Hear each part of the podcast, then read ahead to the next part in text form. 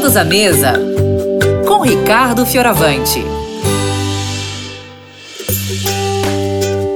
Bom dia, bom dia, bom dia, pessoal. Bom dia para vocês que estão aí nesse papo gostoso.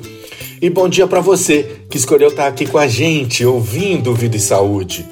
Bom dia. Rose, hoje eu vou falar de uma coisa chata.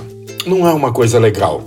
Nós dois, inclusive, você deve se lembrar. Já conversamos disso quando a gente participava de um outro programa aqui da rádio. Eu vou falar sobre o preço do gás de cozinha.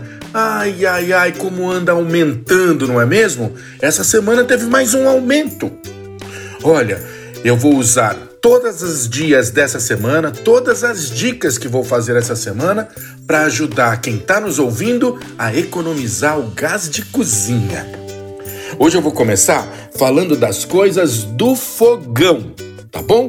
Como é que são essas medidas aí, essas providências que você pode fazer para economizar gás aí a partir de uns cuidados bem simples?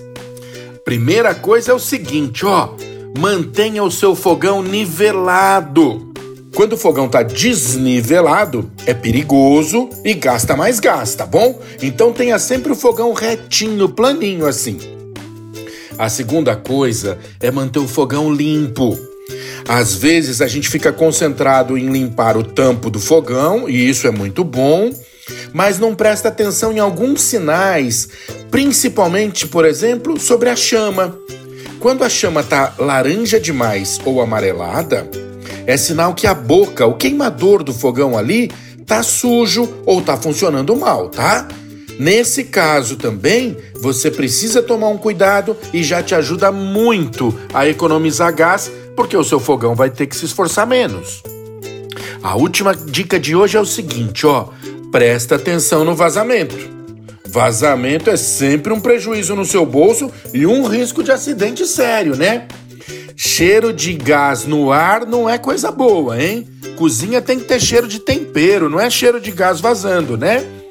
Então, ó, essa é uma providência bem simples. Quase sempre o, vazamento de gás acontece ali no registro, sobre o botijão. Você vai fazer aquele testezinho simples da esponja com sabão, sabe? Junta ali para ver se forma bolhas e ver se tá vazando. Um beijo grande, fiquem com Deus, economizem gás e economizem tudo porque a vida não tá fácil. E presta atenção no bate-papo aí, gente!